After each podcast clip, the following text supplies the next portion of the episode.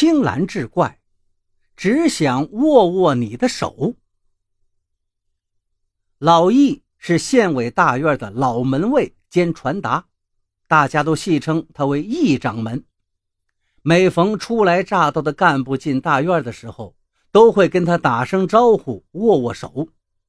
虽说只是礼节性的过场，老易却对此事非常的在意。为啥呢？你听老易怎么说。我只要跟他一握手啊，就能参透对方的性格、脾气、过去、未来。也不知道是凑巧了，还是他真有些本事。好几任县长、书记上任伊始都跟他握过手。事后他说谁官运不长，时隔不久，那个人还真的就被双规了。他要说谁命犯桃花，那个人果然就会惹出一些男女的绯闻。他要说谁官运亨通，前途无量，那个人后来还真就能做出一番大事业，当上更高级的干部。有些好奇的人就想拜老易为师，想学会这一个绝技，却被老易婉言拒绝了。老易说了：“这有什么好学的？跟领导多握几次手就知道了嘛。”这话听起来简单，实际操作可就难了。全县正县级的领导就那么几个，甭说是握手了。就是真人面对面都不容易呀。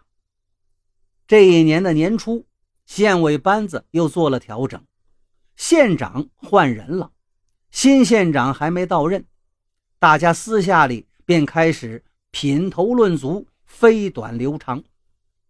老易心说：“人家还没来呢，你们瞎咋呼个啥呀？到时候看我的，只要我亲手一握，是骡子是马。”便一清二楚。这一天，老易正在门口做清洁，门外走进来一位脸色黝黑的汉子，左手提个包，右手揣在裤兜里。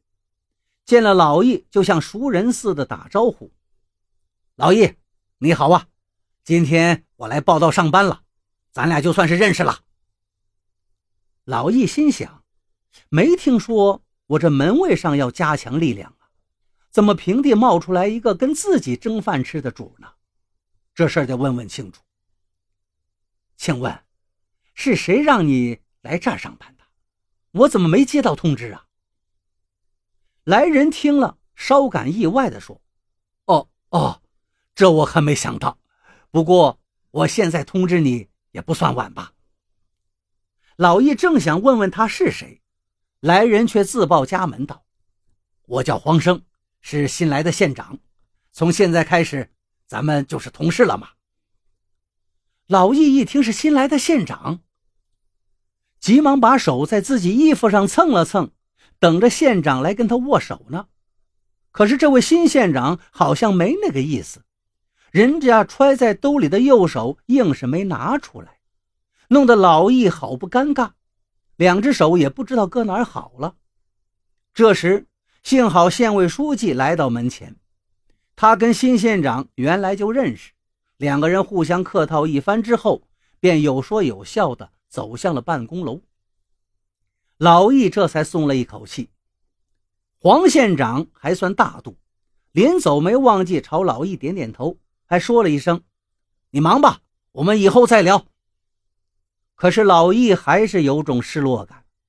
这一天，他几乎都是在想：怎么这新来的县长不跟自己握手呢？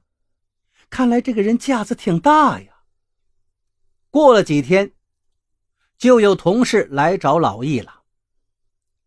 一掌门，吹吹咱新县长的品格风范吧，让我们也好顺风撤旗呀。还没有握手呢。拿什么吹呀？老易的脸上露出无奈的神情。同事半嗔半怪地说道：“你这掌门怎么当的？不握手怎么就放行了呢？”老易分辨道：“人家是领导，领导不伸手，咋能随便去握呀？这是官场的规矩，你懂不懂？”那也许人家知道你有这一手绝活，提前有防备。看来这回你是遇到高人了吧？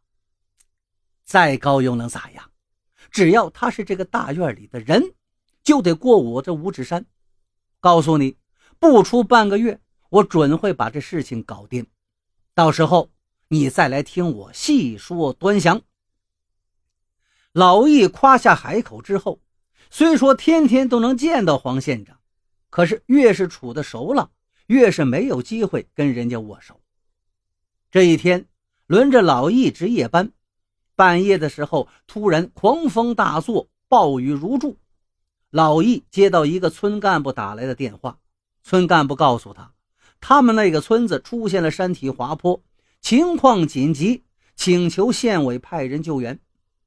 老易心想，这事儿我得亲自去告诉黄县长，到时候县长来点情绪，跟我这个尽职敬业的下属握握手，那不就是水到渠成了吗？